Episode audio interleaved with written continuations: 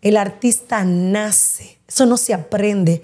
Tú quieres ser bailarina y si tú no tienes eso, no hay clase que tú cojas, no hay baile, porque tú te puedes aprender los pasos, pero la gracia, la sutileza, eh, llevar el compás musical, eso se nace. Entonces, si es un don, yo creo que debería ser valorado un poquito más, porque no todos pueden tener eso. ¿Tú sabes lo difícil que es cantar? Lo difícil que es pintar. Es muy difícil, tú tienes que tener un don nato.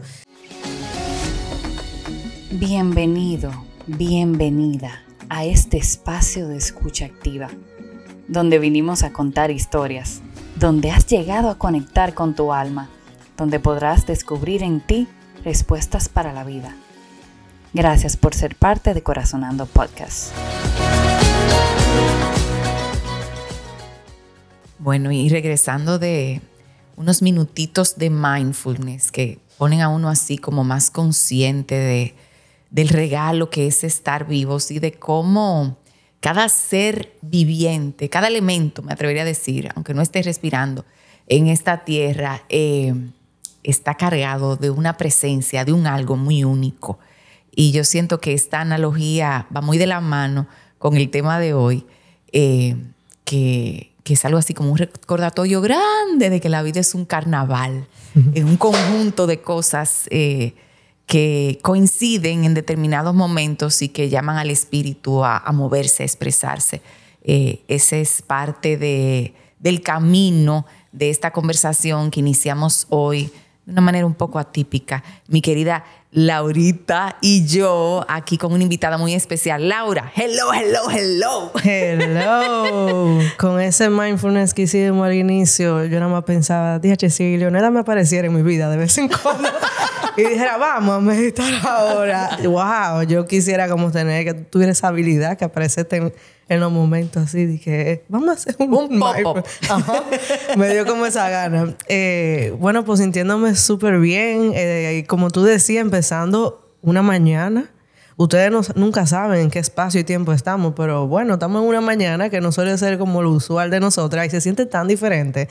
Y es como perfecto para mí el, el tema de verdad, como la vida es un carnaval Mm, yo estoy bien curiosa de qué va a salir de esta conversación, así que nada, feliz. Sí, señor, eh, ah, ese es el estadio, feliz en, modo despertar, frescura.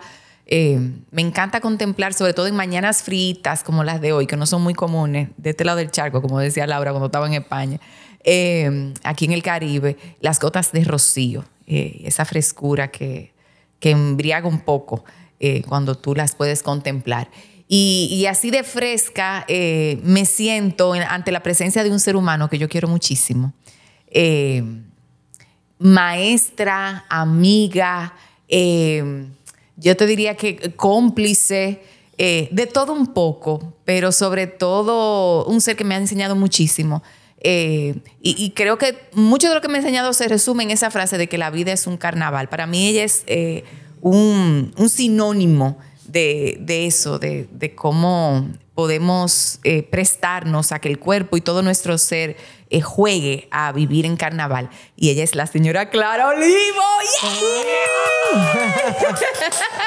Finalmente Clara en un corazonando, señores. Estoy grande. Clara, a mí me gusta que la gente se presente, que tú misma hable de quién tú eres y, y de ahí para adelante entonces dejamos que la vida nos lleve a corazonar juntas. Perfecto, pues yo soy Clara Olivo. Y soy una soñadora, luchadora que vive la vida como que se va a acabar mañana. Y creo que eso es lo que me define una gente que si le apetece subirse encima de una mesa a cantar, lo hago, sin importar quién me está mirando y ni qué esté pasando en ese lugar. Simplemente entiendo que lo que siento lo expreso y si no le hago daño a nadie con eso, pues entonces surge como eso. Yo creo que eso sería lo que me definiría a mí. Y ya hablando en términos profesionales, hablo un poquito para que la gente conozca un poco de, dónde tú vienes a nivel de, tus aportes y de tu labor. Bueno, a nivel de, del carnaval de baile, eh, soy bailarina eh, de jazz contemporáneo, clásico, aunque nadie lo crea. Eh, fui entrenadora por muchos años, de ahí nuestra iniciación de nuestra relación de zumba, de spinning, de kickboxing, ¡De pilates! de, pilates, de. Y por otro lado de la vida, eh, soy ingeniero industrial, tengo una maestría en medio ambiente, tengo otra, un MBM, estoy certificada en RAP, en OSHA, en ISO, en un sinnúmero de cosas. Es como un- una cosa rara, porque por un lado tengo que ser muy lógica y por la otra tengo que ser muy artista. Entonces, como con un pedacito de cada cosa he ido fluyendo en la vida, pero lo que me apasiona, eh, lo que me vuelve loca es el arte. O sea, esa es la parte que muchas veces he intentado dejar, pero simplemente no se me da. Chévere. Entonces, comencemos por ahí, por ese punto que, tú de una vez dices, esto es lo que me apasiona, que es el arte. Si tú fueras a contar eh, una historia que hable de cómo tú te encontraste con el arte o dónde tú primero te, te reconociste encontrándote con algo que te estaba eh, tocando toda la tecla y que después te diste cuenta que eso se llamaba arte por algún lado. Bueno, yo comencé, me dice mi mamá, todo lo que sonaba, no importa lo que fuera, yo lo bailaba. Entonces ella vio como eso en mí y, me puso en, la escuela de ballet. Entonces donde yo creo que, que me dije, no, esto es lo mío, es cuando yo tengo que elegir entre el instituto de inglés y el baile. Porque mi mamá y mi papá no tenían la capacidad en ese momento de pagarme ambas cosas. Entonces me dicen, bueno, tienes que elegir o sigue en tu clase de inglés que te va a ayudar por el futuro, para el trabajo, para lo que, ¿verdad?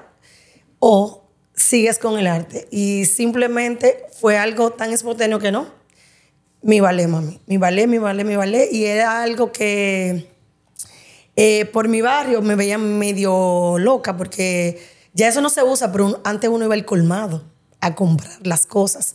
Entonces, en la trayectoria desde mi casa al colmado y del colmado atrás, yo iba bailando. Y yo iba haciendo chasé y daba salto, iba bailando y giraba. Y mientras estaba comprando, estaba haciendo tondío, estaba haciendo pasos de baile y todo el mundo me miraba como, y ella, pero yo en mi burbuja, que todavía me mantengo en ella, no me importaba. Entonces, todo lo que pasaba en la escuela era yo que lo hacía, porque todo lo que tenía que ver con baile, con arte, que armaba una obra, que una producción, que el bailecito, o sea, todo, todo lo hacía yo, porque o me ponían o yo me involucraba a la mala, o era así o era así. Entonces, mi vida entera se, se volvió eso, baile, arte. Cuando estaba en cuarto de bachillerato, eh, se da la oportunidad de yo bailar en, en sábado de Corporán. Oh my God. Entonces había que irse los viernes obligatoriamente para poderse aprender las coreografías el viernes y bailar el sábado. Y yo dije, bueno, hasta aquí llegué, porque no es verdad que en el colegio, en cuarto de bachillerato, me van a dar permiso. Pues yo fui, pregunté, me dijeron que sí. Yo los viernes no, no iba a clase. Wow. Me iba a Santo Domingo para que me dejaran bailar. Y en la semana, señores, yo me pasaba la mitad de la clase durmiendo. Porque yo estaba siempre en comparsa, que un picoteo, que un baile, y me acostaba tarde. Y, y yo le decía, profe, yo me acosté muy tarde anoche en un ensayo. Me decían, ah, pues está bien. Y me daban el chance de que me fuera a la silla de atrás. Y en mi pupitre ahí eh, durmiera, gracias a Dios, que yo siempre fui muy inteligente y entonces podía resolver y siempre tuve notas muy buenas y no tuve problema con eso. Pero como que el universo conspiró ayudándome en ese tipo de cosas para que yo pudiera fluir y permanecer, porque muchas de mis amigas que tenían muchísimo talento también, se les dieron ciertas oportunidades que ni los papás la dejaron, en el colegio no le dieron el chance y hasta ahí se quedaron. Mientras que a mí eh, esa, esa parte de yo trabajar en Sábado de Corporal me abrió muchísimas puertas en Santo Domingo para bailar en espectáculos más grandes, para que otros coreógrafos me conocieran y me solicitaran. Entonces eso fue como la puertecita que abrió todo, eh, ese momento de corporate. Oh my God, nunca me lo hubiera imaginado. Sí. Y entonces vamos a ver, porque dime un salto. Eh, ¿Cómo fue que esa niñita enamorada del ballet y de todos esos pasos, verdad, Eh, vamos a decir que un poquito estilizados, eh, terminó bailando en, en la calle, por decirlo así, o sea, ya adoptando ritmos más comunes, más caribeños, y, y- y ya que la llevaron inclusive a, a- Sábado de Corporán, o sea, eh, eh, ¿cómo fue esa transición? Si tú puedes como pensar en algún momento que tú dices, wow, fue aquí.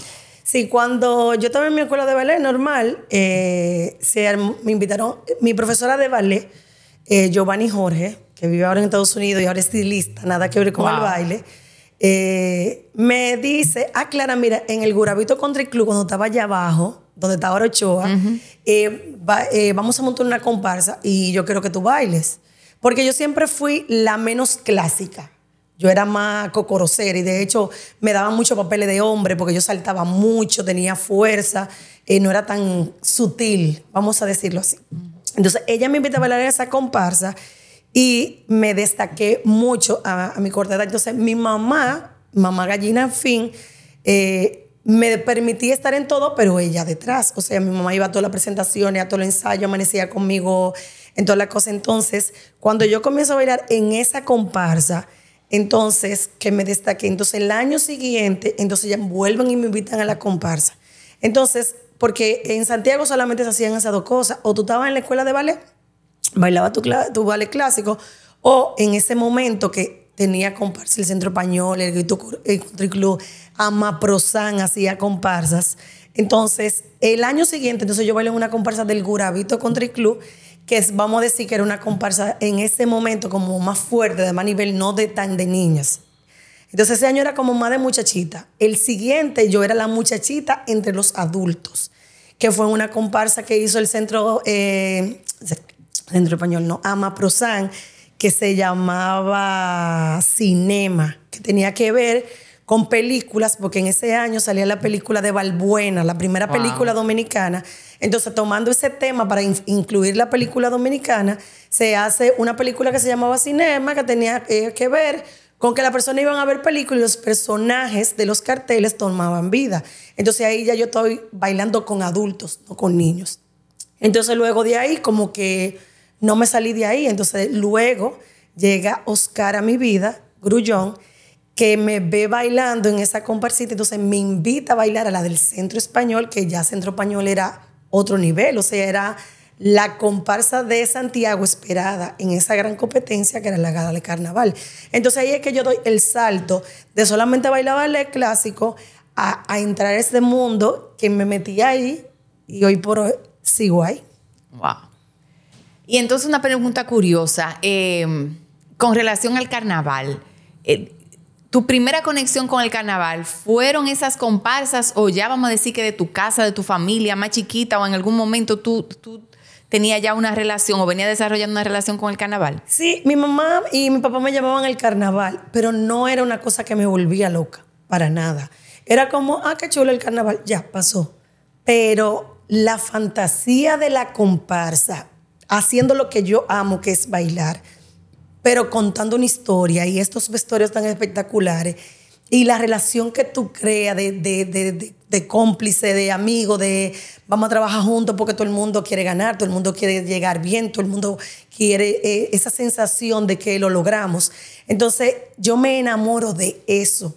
Realmente el carnaval me gusta y voy a los carnaval y lo disfruto los vestuarios, pero el, lo que engloba una comparsa, eh, la camaradería, la amistad, el trabajo en equipo, el tú desarrollar una idea, que la gente cree que hacer una comparsa es hacer una comparsa. Si yo tengo un tema azteca, es que no vamos a fajar, estudiar un tema azteca y a buscar de dónde viene y su historia y por qué lo color y por qué el vestuario y por qué la simbología. O sea, es tú, y entonces tú te enriqueces de eso y tú aprendes esa cultura y tú te enamoras. Y por ejemplo, para mí es una cosa que que yo no te puedo explicar cómo, cómo, cómo me, me, envenena. Yo no me puedo salir de ahí. O sea, lo intenté, dos años duré sin bailar y cuando yo noto que entiendo que va a desaparecer, pues entonces yo digo, no, yo no puedo dejar que esto se pierda. Y entonces ahí es que yo amo Canibarú, porque estaba viendo que estaba en declive.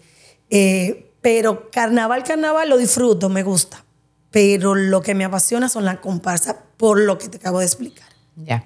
Tú sabes que yo voy a, a, quizá cometer una indiscreción, pero no me puedo quedar sin esta pregunta. Tú me usaste una frase el otro día en un intercambio que tú y yo tuvimos que me dijiste algo como, a mí el carnaval me salvó la vida. Sí. Eh, y entonces yo quiero que tú nos cuentes la historia de por qué, cómo, cuándo, qué, qué fue, cómo, cómo llega una persona a decir, mira, esto a mí me salvó. Claro, eh, yo vengo eh, de, un, de una clase social baja, eh, yo nací ahí en la calle 7 del Legido, donde lo que me correspondía por el nicho o por lo que pasa es que yo a los 16 años estuviera embarazada y viviera en la casa de la suegra mía, porque es lo típico. Es lo que le pasa al 90% de las personas que yo conocí en ese, en ese momento, ¿verdad? Pero ¿qué pasa? Mi mamá me pone en mi clase de ballet y yo estoy en mi ballet y bien, me guste bien. Cuando yo llego a esto, que me sobrellena, que me, que me culmina, que me hace feliz, entonces yo me convierto en una persona, como te dije, que voy en una burbuja y yo no, no permito que lo que esté pasando a mi alrededor me, me llene. De hecho, yo fui la última que tuve novio, la última que qué sé yo qué, porque era que nada me interesaba que no fuera eso. Entonces yo siempre digo que el arte salva vida por eso, porque es que cuando tú estás haciendo lo que te da felicidad, todo lo que, que buscamos nosotros como seres humanos, ser felices. Tú estudias una carrera para tener una mejor vida o tener mejor eh, adquisición económica porque tú entiendes que eso te va a dar felicidad. Tú te casas con una persona porque esa persona te llena y te hace sentir feliz. Eh, tú tienes hijos, o sea, todo lo que nosotros venimos a buscar inconscientemente felicidad. Y si eso me lo daba, pues entonces yo no necesitaba más nada. Entonces cuando mis amiguitas, por ejemplo, ah, que vamos por una fiestecita que es, ah, yo no puedo, yo tengo ensayo. Ah, que vamos para tal sitio. Ah, yo no puedo, yo tengo ensayo. O yo tengo que ir para mi escuela, ¿vale? O sea, eso no era negociable para mí y yo no lo negociaba con absolutamente nada. Entonces, cuando muchas de mis amigas estaban, vamos a decir, en otra cosa, yo estaba en lo mío. Y eso no me permitía hacer las cosas que ella hacía.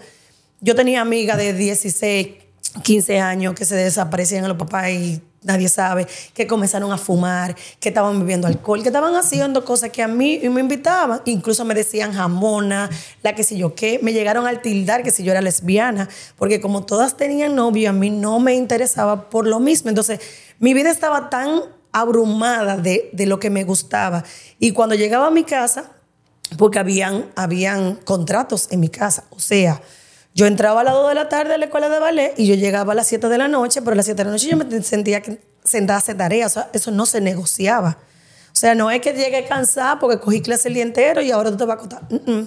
Hay que hacer la tarea, hay que hacer todo y hay que mantener un estatus de nota para seguir haciendo, dándote ese premio.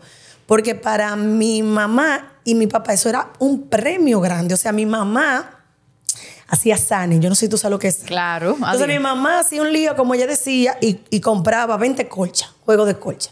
Y ella se las regaba a las mamás de la calle, del barrio, y le pagaban 20 pesos diarios. Y eso ya lo iba guardando para las mensualidades de, la escuela de ballet. Se acababa ese san, entonces ella cogía y compraba una funda de ace grande, un galón de cloro, un casillo qué, y se lo regaba a todas las mujeres otra vez. Y él le sacaban 20 pesos. Entonces ella con eso ya me pagaba mi, mi escuela de ballet y me, y, me pagaba mi, pasaje. Cuando llegaban las presentaciones, pues entonces había que hacer un rebú más grande porque había que buscar el dinero de ese vestuario, ¿verdad que sí? Y entonces yo no tenía tanta posibilidad. Entonces, con una parte yo ayudaba porque mi merienda, yo tenía presentación, yo la iba guardando ahí. Y después decía, mami, mira, yo tengo tanto. Entonces, yo siento que eso me salvó porque cuando yo veo a muchas de mis amigas que, que, que estaban en el colegio conmigo, que ni siquiera lo estudiaron en la escuela, eh, que no terminaron porque salieron embarazadas, porque se metieron aquello, por lo otro. Tengo gente que conozco que creció conmigo, que ya está muerta porque lo mataron. O sea, era lo que me iba a tocar si yo continuaba eh, el círculo, pero yo me salí porque me sacaron, porque el arte me sacó. Y por eso yo no puedo dejar esto que hago, porque si me salvó a mí, yo sé que puede salvar mucho. Entonces, cuando yo voy a mi barrio, a mi pedazo de la calle, que todavía la gente que me reconoce, mucha gente en ese momento de mi vida, es una cosa que para mí me llenaba mucho de orgullo. Es Clarita, ella va a incorporar, ella sale en televisión, ella qué sé yo qué, yo era como el modelo a seguir del barrio. Y la gente me, me, mostraba esa admiración, ese cariño, y eso incluso me daba como más, como, no, yo no puedo rebalar porque la gente está esperando un chisma de mí. Y mi papá y mi mamá, o sea, a mi mamá se le llenaba el pecho y a mi papá cuando iban a ver mis presentaciones o cuando yo salía por televisión, mi mamá siempre decía, yo nunca había visto sábado de corporal. y mientras yo duré un año y medio ahí, todas las televisiones del barrio, a las 9 de la mañana, pum, pum, para verme bailando. Entonces, el arte salva vida. y a mí me salvo. Y, y, tú que has vivido tantas comparsas, hablando ya de, entrando, comenzando a entrar en ese tema de las comparsas, que es tu conexión mayor con el carnaval, ¿cuál comparsa es la comparsa de tu vida? La que tú viviste de manera más intensa. Cuéntanos la historia de esa comparsa en particular. Bueno, sería lo nuestro. Eso fue una comparsa que yo monté. No, mentira. no es eso.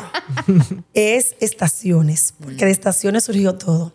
Bueno, estaciones ya yo tengo tres años que no monto comparsa, que no bailo comparsa, porque digo, no, ya tú tienes que salirte del arte, tú te tienes que centrar, tú tienes que, tú tienes que, y estoy luchando contra eso, y ya me llaman para montar la comparsa, no, yo no puedo, estoy en esto, estoy haciendo una maestría, no, no, no.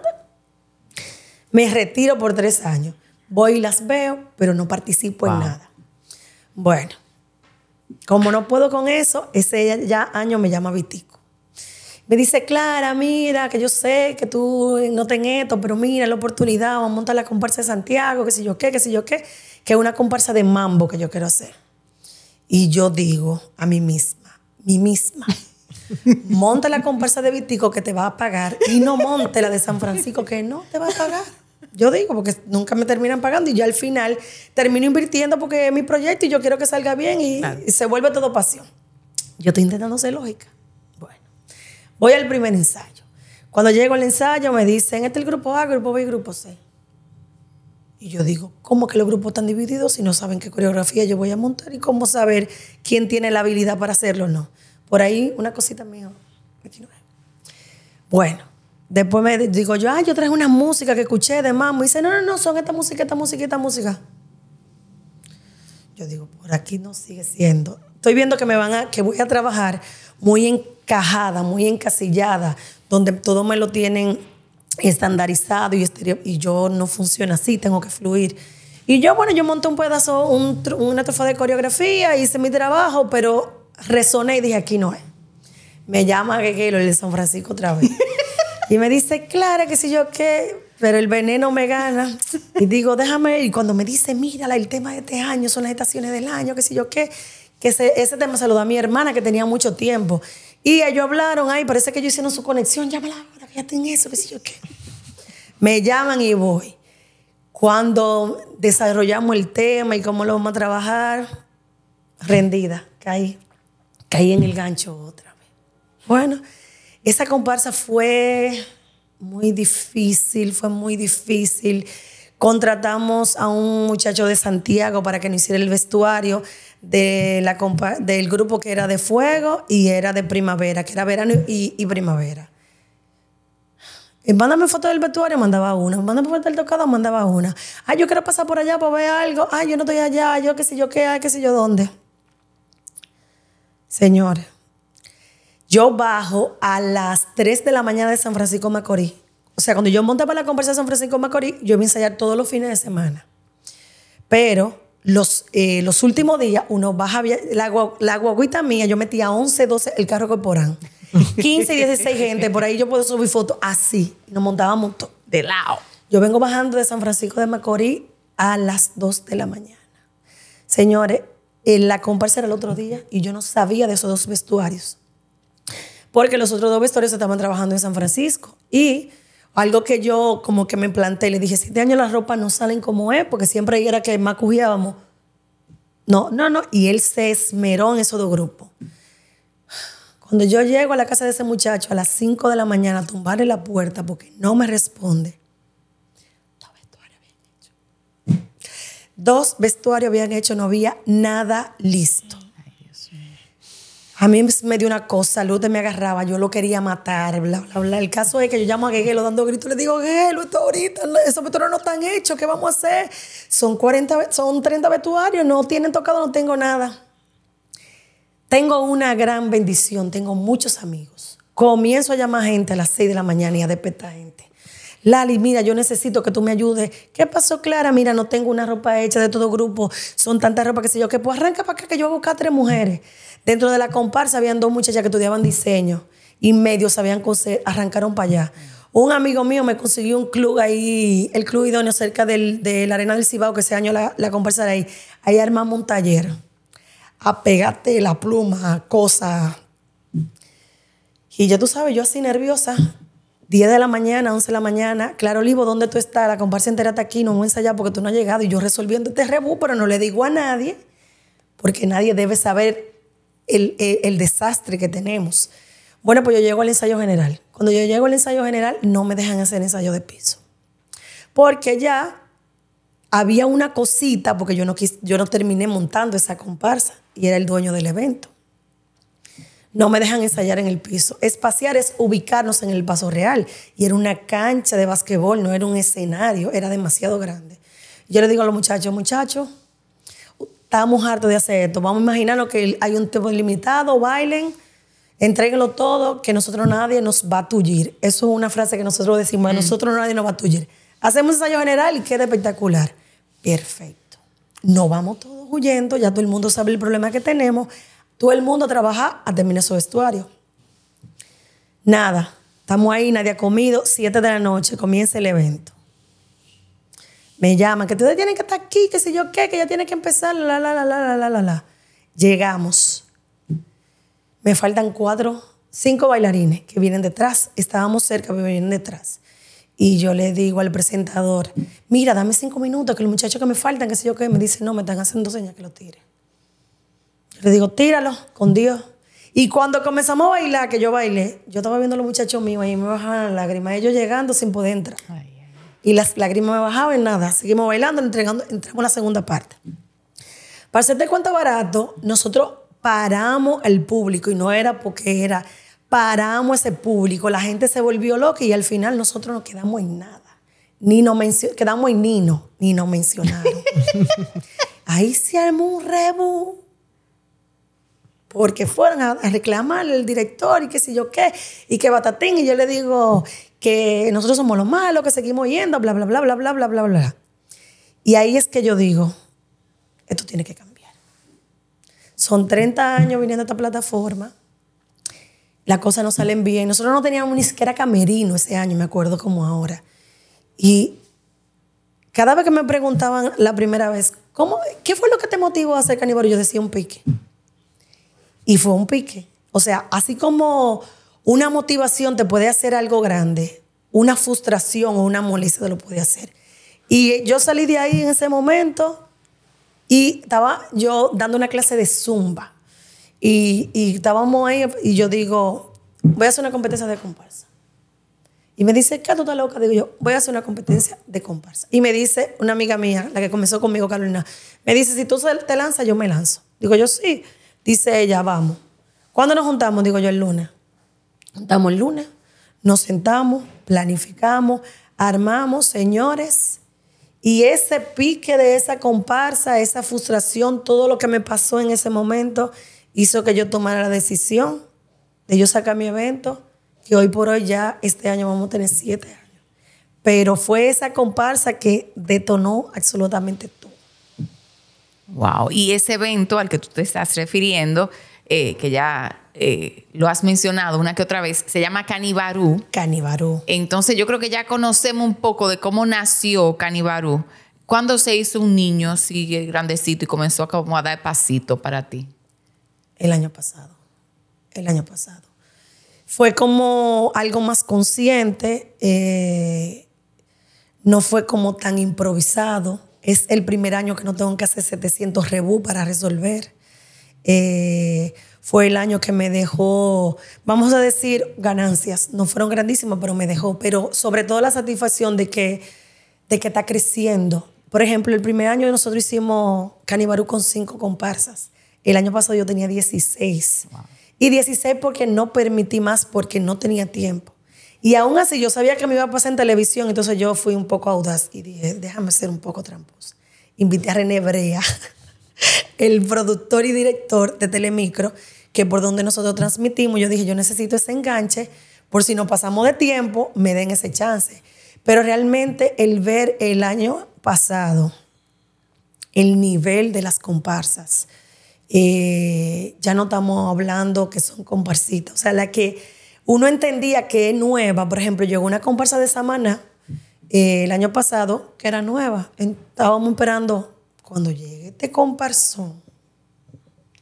Nosotros decimos, pero bueno, o sea, ¿qué es lo que está pasando? Y este año yo tengo una categoría amateur que yo no sé ni siquiera si ponen la amateur. O sea, con lo que yo he visto, van, dan la batalla con, con los profesionales también. O sea, ya los muchachos se están preparando, se documentan, eh, buscan referencia, eh, se alimentan con otra comparsa. O sea, todo el mundo va muy bien parado. Cuando nosotros comenzamos, eran dos o tres comparsitas con tres delitas, tres cositas, pero estos muchachos ya no están empezando en diciembre para verlo en febrero. Es que en mayo, junio, ellos me están diciendo mi tema este para que me lo separe. Y ya nosotros estamos ensayando y ellos están trabajando y ya me están mandando los bocetos de qué es lo que van a trabajar. Y aparte de que yo siempre busco a alguien que me asiste en la producción. Ese año, el año pasado, yo dije yo me gradué porque siempre busco a alguien que me asista. ¿Qué pasa? No tengo walkie Me mandaron todos los walkie descargados y sin batería. Me dijeron que estaban cargados y con batería. Sí, seguro, sí, sí, lo revisaron todo. Tres minutos de show se apagó todo. Yo dije, papá Dios, esta es la prueba, ¿verdad? Esta es la prueba. O sea, hicimos un grupo de WhatsApp para poder comunicarnos durante tres horas conectados en una llamada con el que estaba en la consola técnico que está manejando luces, el que está manejando el sonido, el que está manejando regiduría, regiduría es el que va bajando todas las escenografías de los otros. Yo con los presentadores, el que está en la televisión, el que está en la unidad móvil, todo el mundo hablando por ahí. Porque todo lo walkie-talkie. Y en un momento había como una locura. Y quien estaba de productor se puso más loco porque es una persona que está acostumbrado a trabajar con todo. Y en ese momento lo más importante no había comunicación y yo hice así. Esto es tuyo y tú tienes que resolverlo. Llamo a todo el mundo. vamos a hacer grupo de WhatsApp, nos vamos a comunicar por aquí. Suelten a Iván. Yo tengo la cabeza. Así mismo le dije. Entonces, Iván me decía, estresado, yo decía, tranquilo, doctor resuelto. Ok, yo me encargo de los presentadores, tú te vas a encargar de regiduría, tú te encargas de esto, tú te encargas de esto. Y en un momento dado, Papá Dios me dio una claridad y un liderazgo que yo no sabía que tenía en ese momento, porque siempre resuelto esa parte a alguien que yo entiendo que tiene más profesionalismo. Pero yo dije, tú tienes ya seis años haciendo esto, tú tienes que poder.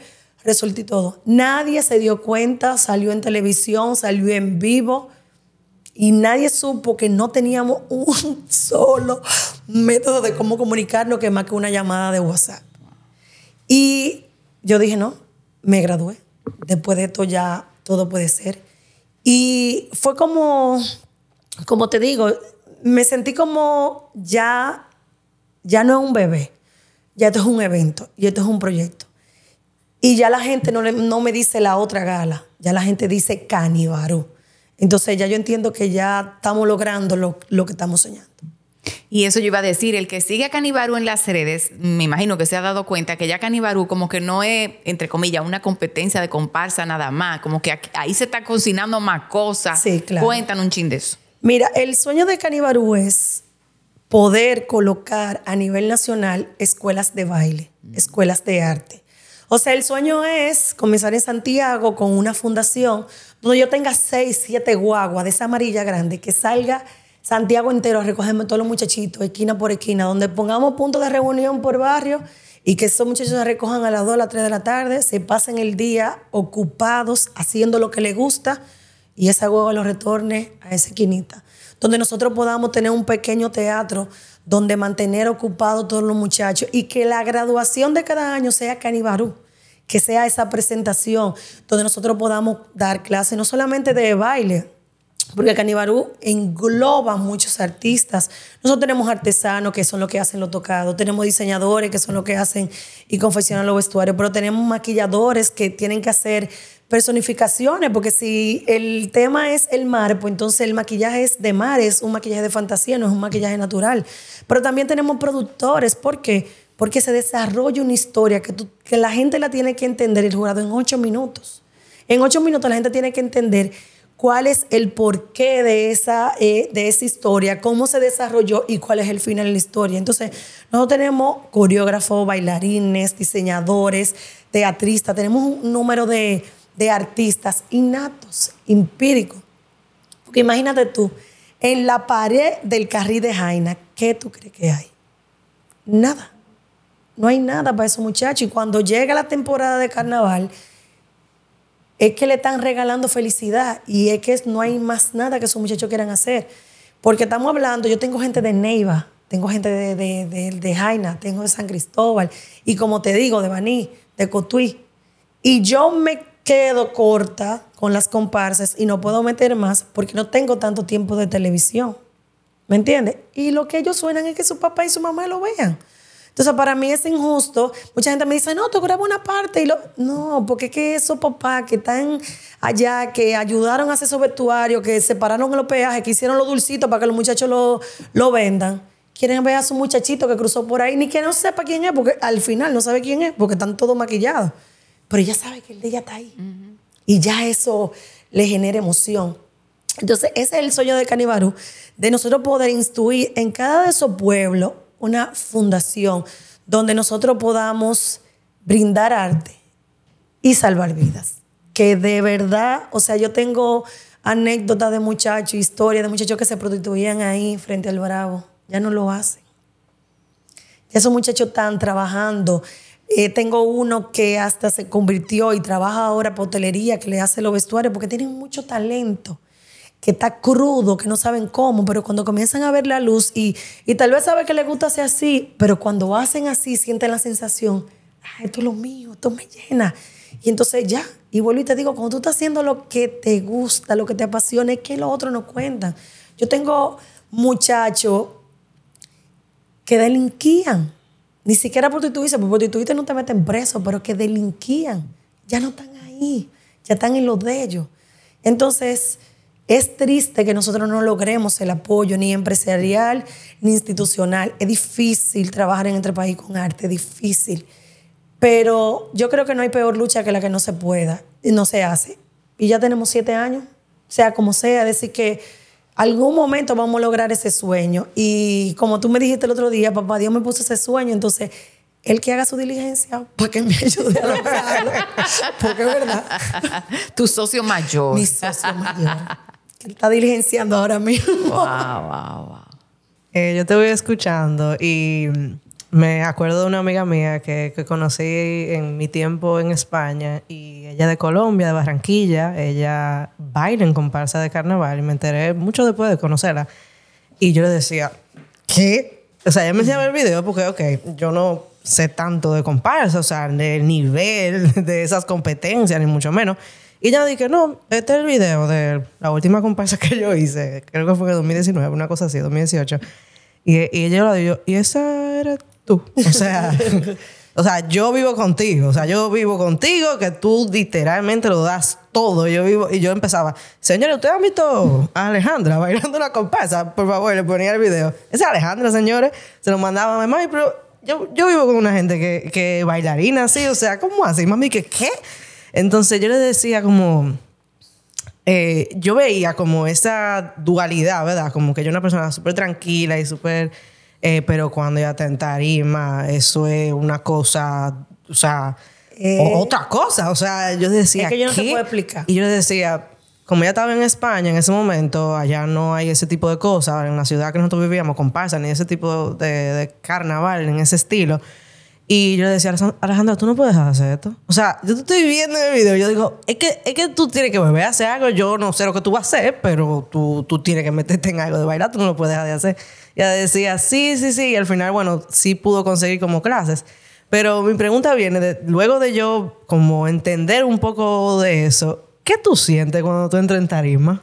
Yo no te puedo explicar. Es que yo no te lo puedo ver. Es que mientras más gente más luces y más cosas yo tenga, es que yo no te puedo explicar. Es que yo me transformo y es que yo no lo puedo explicar. Es que yo soy plena en ese momento. Y lo que yo siento, es que yo no te lo puedo explicar, es una cosa tan grande, tan, que me hace tan feliz, que me llena tanto que yo no tengo palabras. Pero ese es el momento más pleno de, de mi vida. Cuando yo estaba en un escenario, ya yo no bailo. Y yo lo que hago es que en mi evento monto el opening siempre. Porque no puedo ser juez y parte. Yo no puedo montar una comparsa y soy dueña del evento. Pero yo monto por lo menos el opening para yo sentir. Que dé ese gustico. Para ese gustico de que estoy haciendo algo de lo mío. Y entonces los muchachos siempre me dicen, pero baile. Y cuando yo a veces sola, eh, estoy, estamos ensayando y yo lo voy a ensayar con ellos, tiran la música y yo me doy, como nosotros, nosotros decimos, me doy una batida. Y me dicen, pero tú estás viva, baile. Y yo, no, no, no. hasta. Pero realmente es demasiado espectacular. Entonces tuve la suerte de casarme con uno que igual que yo. Entonces fue como fácil fluir en todo porque él entendía mi idioma. Bailamos muchísimo los dos juntos la vida entera. Entonces, cuando me meto en este sueño, él el primero que me soporta porque él tenía una escuela de baile, lo de él es arte también. Papá Dios ahí se relajó porque hay que mandar uno con un poco de juicio y otro por el otro lado. Pero nos juntó a los dos como con la misma línea y ya tú sabes. Pero es que yo no te puedo explicar. Y de verdad, todo el mundo se transforma. Por ejemplo, yo soy muy extrovertida y muy alocada. Pero yo tengo amigas mías que bailan súper bien y tú la ves así. Y cuando se sumen en esa tarima, tú dices, no, pero esa no es. Porque se transforma y, y, y, como te digo, tú oyes música y ves luces y, y ese es tu alimento. Así como se deben poner los artistas locos cuando oyen a la gente eh, cantar sus canciones, que eso debe. Cuando uno está bailando, eh, pleno. Es lo que te puedo decir. Yo soy plena en ese momento. Wow. Bueno, y luego de estas historias eh, de Clara, eh, llegó el momento de resonar. ¿Qué resuena contigo luego de escuchar las sensaciones nuevas, historias, tus propias historias, incluso hasta la de otro? Yo siempre digo que pueden resonar en ti. Este es el momento de hacerlo resonar. Bueno, yo tengo muchísima resonancia. Voy a empezar yo misma. Eh, a mí me encantó al principio cómo eh, me llamó mucho la atención. Yo siento que a veces eso no, no pasa por muchas razones, no está bien ni mal, pero ese momento de elegir y que ballet y un idioma, yo siento que no todos los papás dejan que uno elija. Eh, y no por bien o mal, sino que entienden que, que, tal vez una cosa te va a llevar más lejos que otra, por eso mismo, por esa creencia que, que, existe. Y para mí fue muy poderoso eso, que te dejaran elegir lo que tú en ese momento sentías, que pudiera coincidir con que luego tú hicieras eso o no. Entonces, como esa libertad de tú decir, eh, el inglés está chulo, pero yo creo, vale. como que me resoné mucho con eso, con qué importancia es que cada quien decide en ese momento qué quiere hacer y, sin pensar mucho si eso va a servir para el futuro, sino que todo lo que tú quieras. Pero es como que ahora mismo, ¿cómo se siente esa persona? Sí, que en dos meses tal vez no lo quiera, ok, pero en este momento quiere eso. Y yo siento que es muy importante porque por lo menos intentar elegir algo que en ese momento te está llamando la atención es muy importante porque hay una chispa, hay algo que te llama la atención y que si tal vez tú no lo vas a hacer, no puedes saberlo. O no puede, no va a tener la misma oportunidad luego por X razón. Entonces fue como, wow, o sea, qué poderoso que uno pueda elegir. Eh, Aun sí. cuando niño, ¿verdad? Ajá, sí. exacto, como unos, ¿verdad? Uno, eh, siempre hablamos de eso. Lo chulo es que tú puedes elegir lo que tú quieras. Pero cuando tú eres niño, es como, ah, ok, mamá y papi me están diciendo, elige entre estas opciones eh, lo que tú quieras y estamos bien. No nos vamos a sentir mal con los otros que tú elijas, ni mucho menos. Ah, mira, yo, yo tuve la, la bendición, tengo la bendición, que mi papá y mi mamá eran mis mi, mi mejores fans. O sea, como ellos se disfrutan, mi mamá me metió en todo. Tanto así que a veces yo decía, ahí viene mami. Cumpleaños que hubiera en el barrio, yo tenía que bailar. Todos los cumpleañitos que hacían en el barrio, mi mamá decía, ah, pero eh, Clara puede ir a bailar. Ahí va ella. a buscarme un vestidito de, una, presentación de ballet. Mami, mira, para que baile el cumpleaños de fulano. Yo decía, mami. Una vez me llevó a concursar. Oye, ustedes me están viendo, ¿verdad? Indiecita, morenita, de que buscando el doble de Icha. Oye. Eso fue en el canal 55, un, un, programa que tenía el Pachá. Y yo decía, mami, pero es que yo no me parezco a Icha, pero tú bailes, eres artista y qué sé yo, qué, qué batatín. Bueno, pues me enganchó el pantaloncito corto con la blusita, me puse con el peinadito de ella y yo, y yo así. Porque no me parezco a Icha, si era el doble, el doble. Bueno, pues el punto es que ella entendía que si como yo bailaba bonito, pues entonces yo, yo podía pasar, mami, no me parezco ya". Pero ella me llevó. Y enciendo cosas que le cruzaran por el frente, que fuera baile, competencia. Ahí iba ella y me anotaba. En todo. Te estoy diciendo que a veces yo decía, ay, papá Dios, viene mami. Y hoy en día se lo agradezco, porque creo que a eso perdí el miedo escénico, no le tengo vergüenza a nada, que si yo qué, pero ella, en, ah, y, y cosa de cabello, ay, ay, ay, ay. donde hubiera una feria de, de, de peluquera, porque ella era peluquera, feria de pelu ella ofrecía los servicios de su hija gratuitamente para que bailara. Para que bailara. Ay, la hija mía baila, ella puede hacer eso. Ahí va yo, vuelve el perro a bailar. Entonces, eso me ayudó mucho. De que yo salía de, una, de un ensayo, una comparsa a las de la mañana, yo le llamaba a mi papá, mi papá tenía un motorcito 70. Iba en su motocito 70, blu, blu, blu, blu, blu, a recoger su muchachita, en su motorcito, a la quintante, y otra, ti, ti, ti, ti, ti, ti, ti. O sea, papi, yo te- por ejemplo, yo tenía un picoteo, se me complicaba. Papi, yo necesito que tú me salgas a buscar tanto bate que no me llegó para tal cosa, que tengo una cosa en, en, en el palacio de qué sé yo qué. Ahí salía él, cuchuplum, cuchuplum, a la cosita de su, de su muchachita para que le funcionara. Yo tenía que, que ensayar o lo que sea, ahí estaba mami haciendo los pancitos, las cositas, para brindar a los muchachitos que yo llevaba para el ensayo. O sea, ellos siempre fueron mi soporte y me ayudaron mucho y me permitieron, como tú dijiste, elegir eso que, que yo en ese momento no sabía que amaba, era una cosa que me gustaba. Porque yo era muy chiquita, estamos hablando que yo tenía que 11 años, 10 años, una cosa así, qué sé yo. Y, y que ellos me permitieran elegir, como tú dijiste, fue realmente poderoso.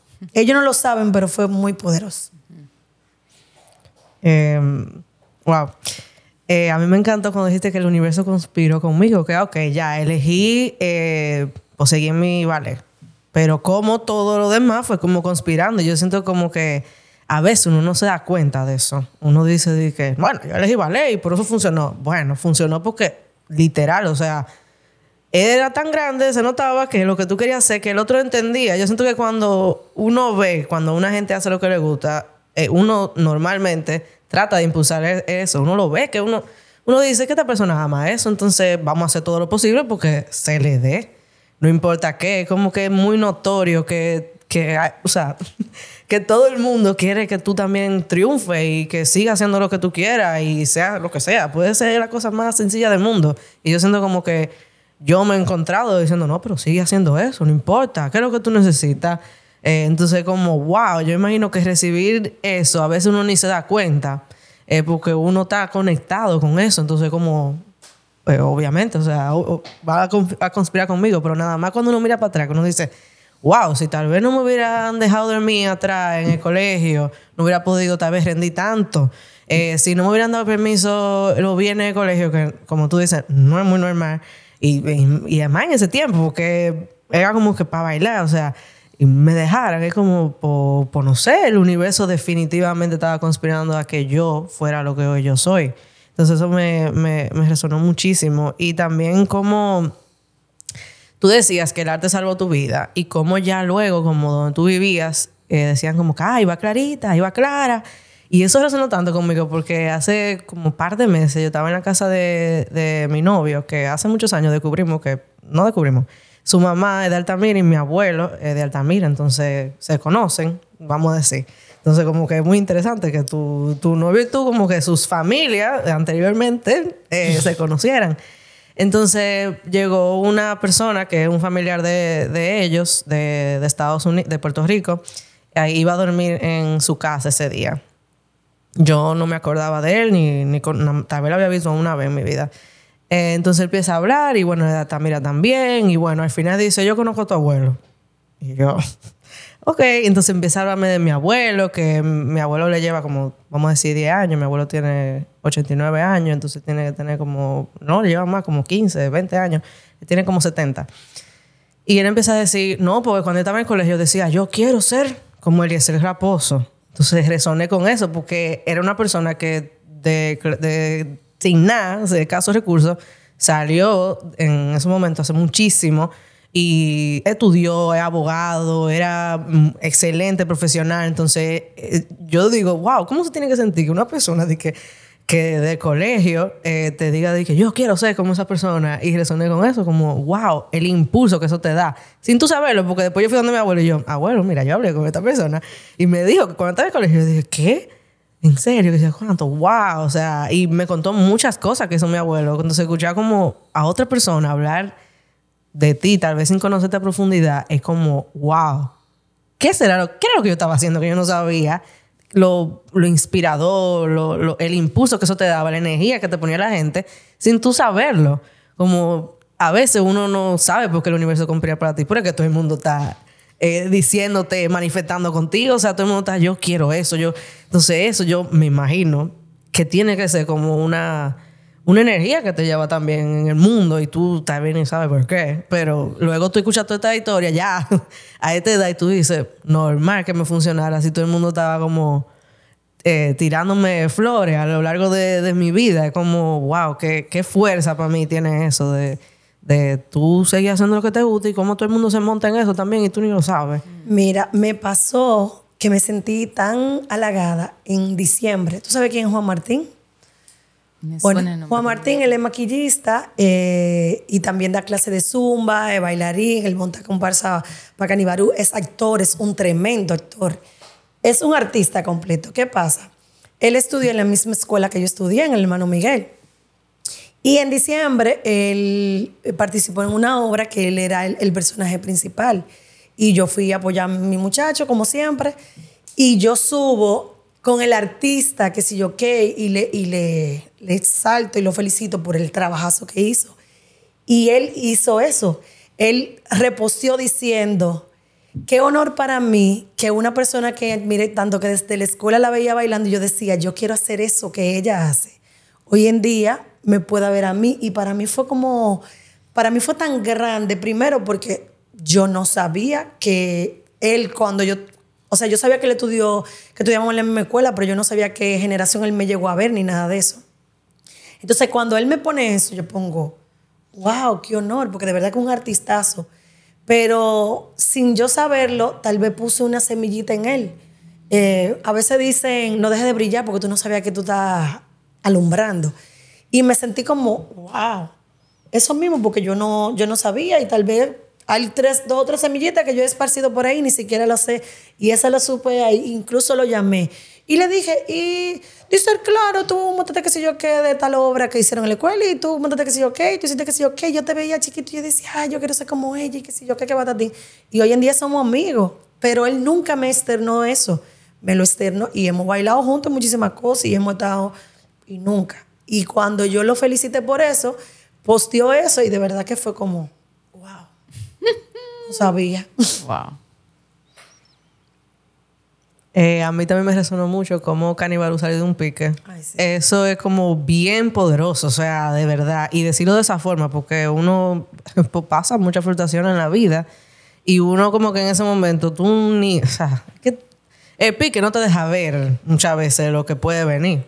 Y eso es parte, yo creo que de la magia del pique, porque uno tiene que vivirlo y, y bueno, pues salen muchas decisiones que vienen uno cree que del impulso, pero el mismo corazón que te dice, aprovecha este pique, por pan, vamos a darte esta otra idea que hace rato que te estoy diciendo tal vez, pero salió ahora. Entonces para mí fue como muy poderoso, como eh, no es nada más de muchos momentos chulos, o sea, sí, muchas cosas suceden en muchos ambientes chulos que se prestan para eso, conversaciones lindísimas, lo que tú quieras, pero a veces de un pique y una frustración salen unas cosas que, que es muy chulo, o sea, se toman muchas decisiones, es como eh, uno nunca quiere vivir un pique, pero después uno agradece los piques.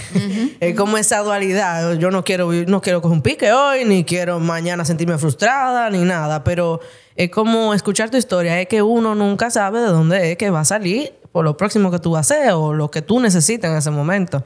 Entonces es como verlo más como parte de la vida que más que no desear, ¿verdad?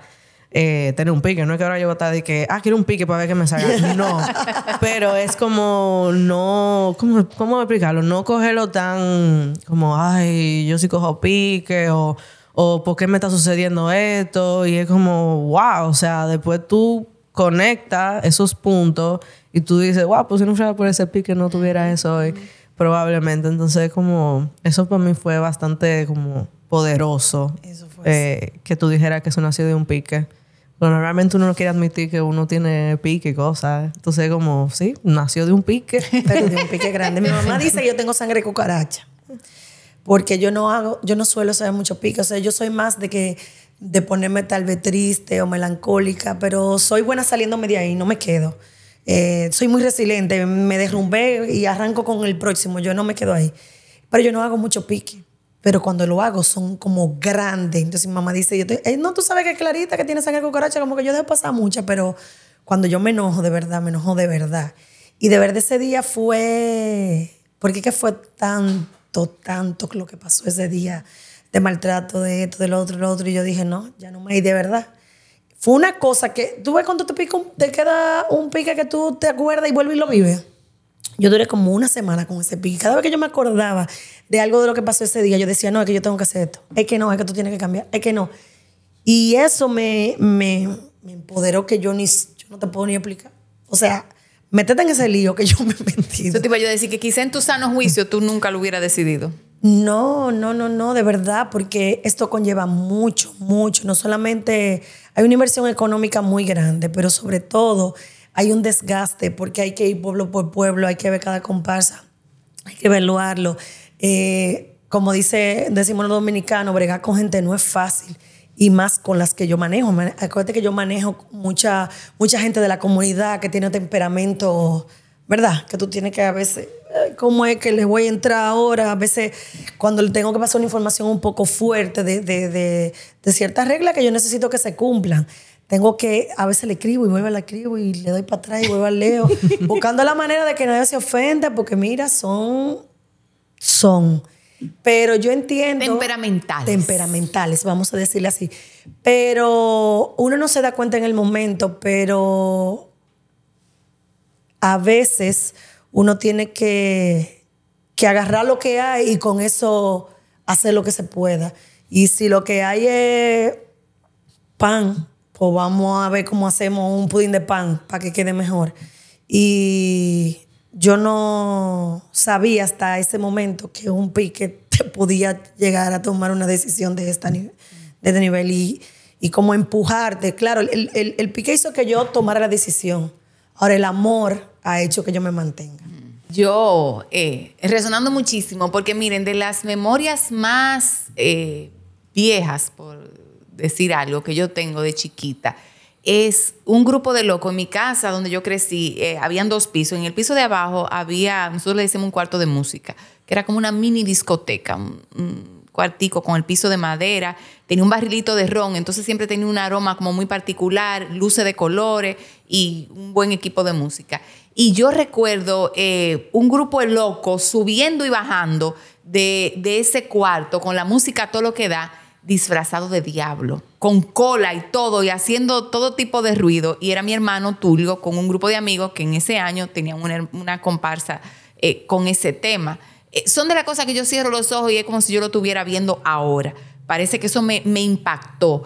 y entonces eso me pone a pensar como el nivel de expresividad que te dan los disfraces, el carnaval, la misma comparsa, o sea, cómo tú tienes derecho a transformarte y a, convertirte en un personaje o en varios personajes y a jugar con, eh, eso. y cómo el ser humano necesita mucho ese, ese espíritu de juego eh, y uno como que no está tan consciente de lo importante que es.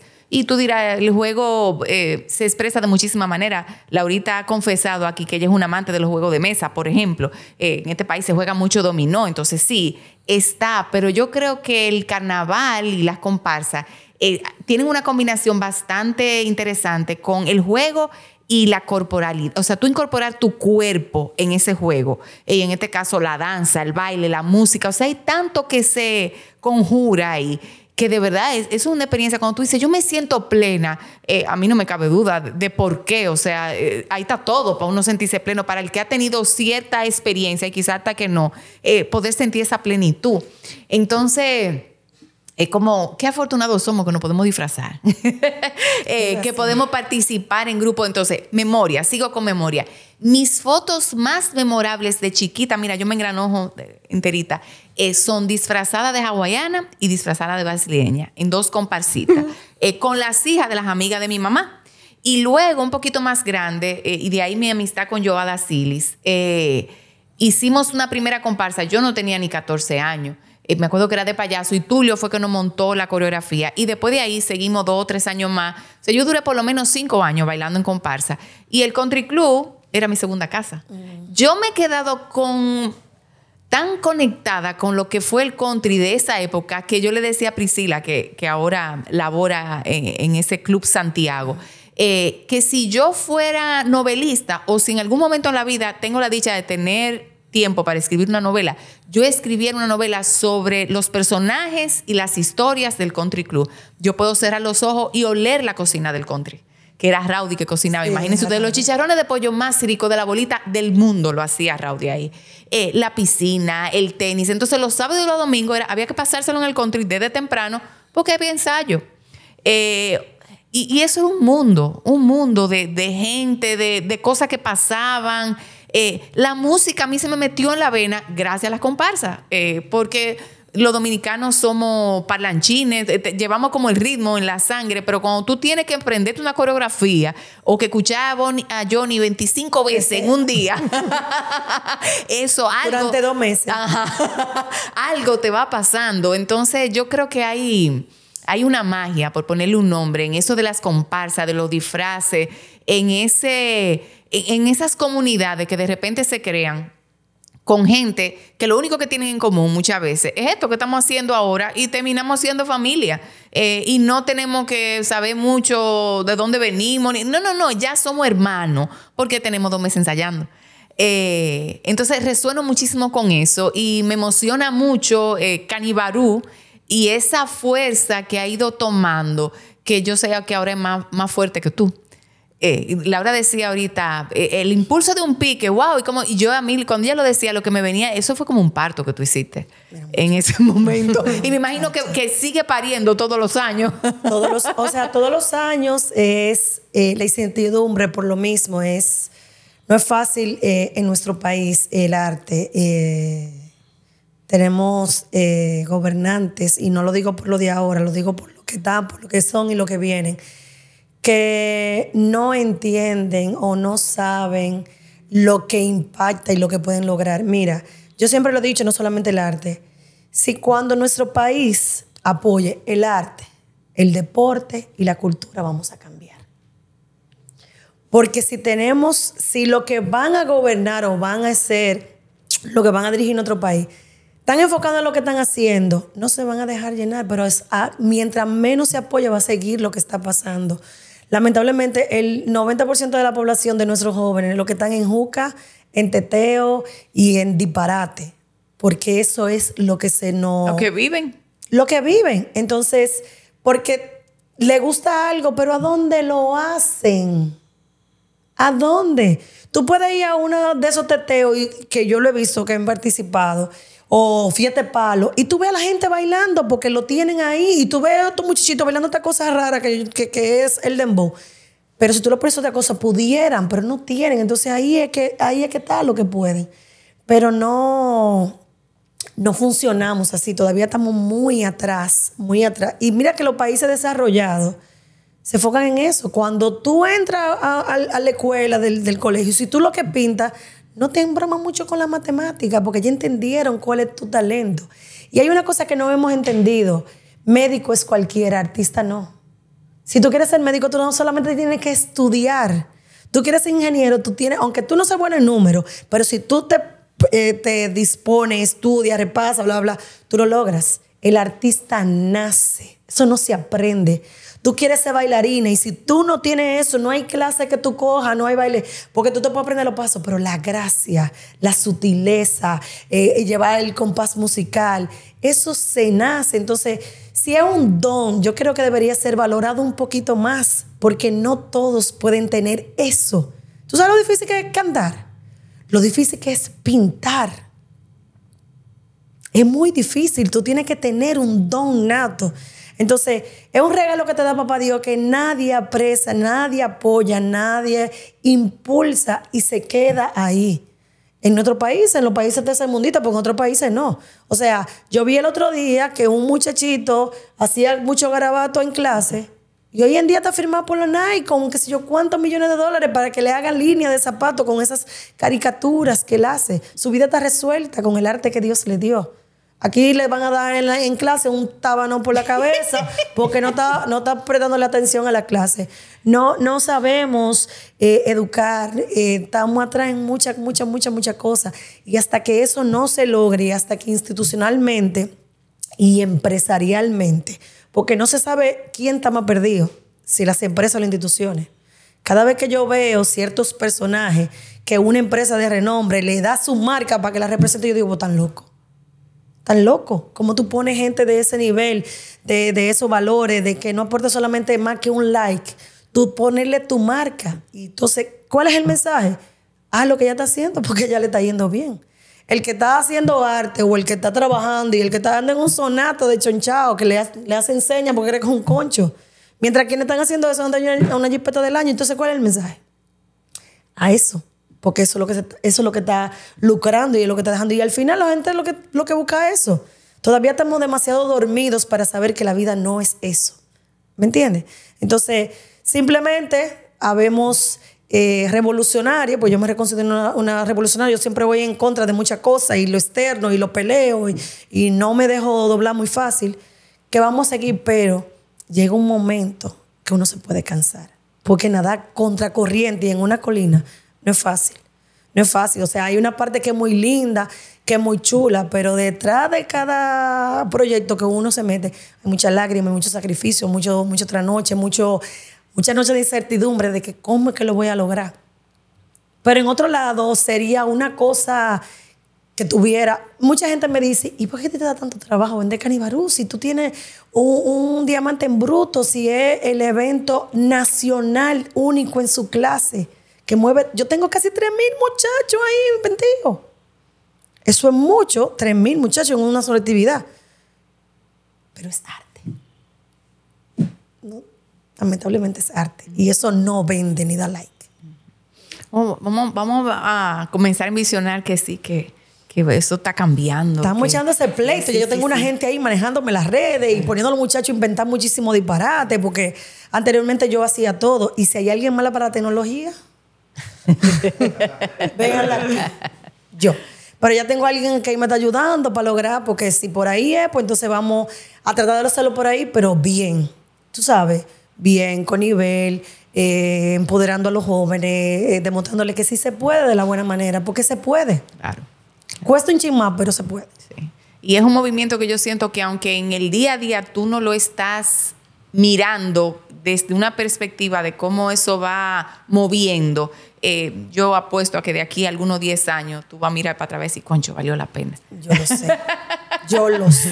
Ay, ay, ay. Todas mis fe, mis fe empresas están puestas ahí. Sí, sí, sí. Bueno, pues estas conversaciones con el corazón, eh, que ya ustedes saben que mueven muchas teclas, eh, nosotros las cerramos, porque como dice mi querida Priscila Zacarías, que no está hoy con nosotros, esto es como una montaña rusa, uno sube y baja y, ¿verdad? Eh, hay que poner una tapita al pomo con la pregunta cumbre, que es ¿qué me llevo? Que yo no traje.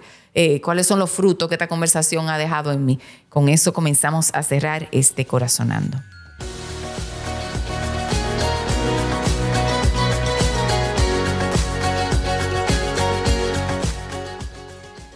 Bueno, pues facilito para mí. Yo lo sabía, pero lo reconfirmo. El arte, el arte salva vidas.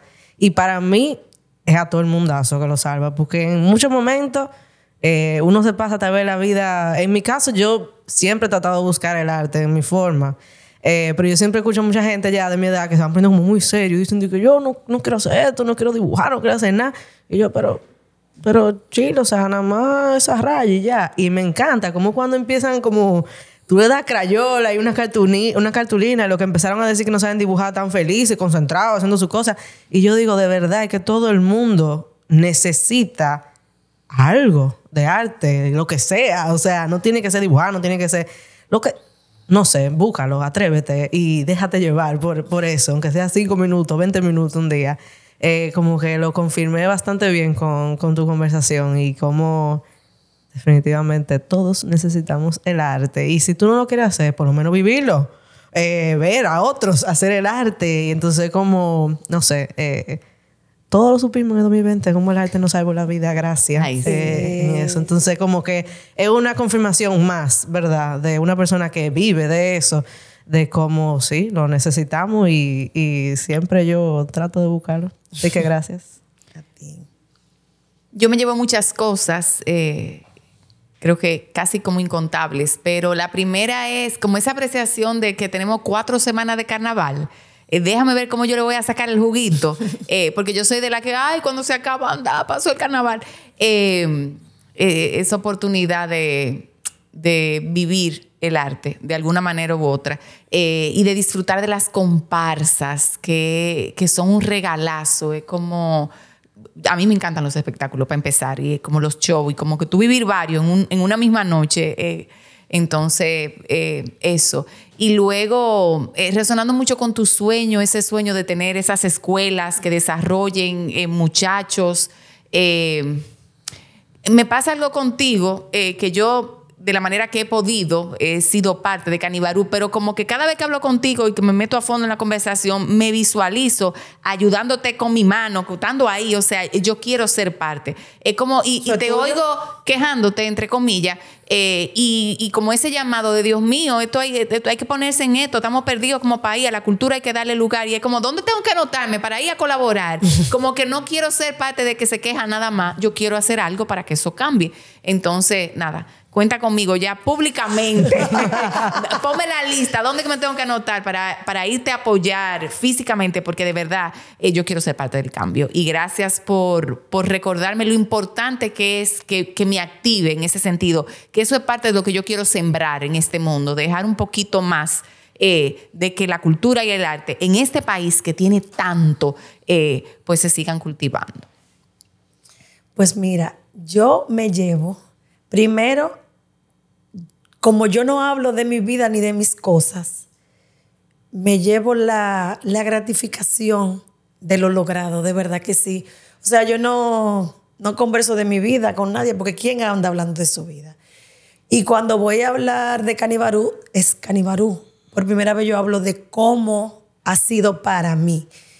Y me llevo el agradecimiento a ustedes de darme este chance, de yo reconocer y darme cuenta de que aunque ha pasado mucho, se ha logrado más.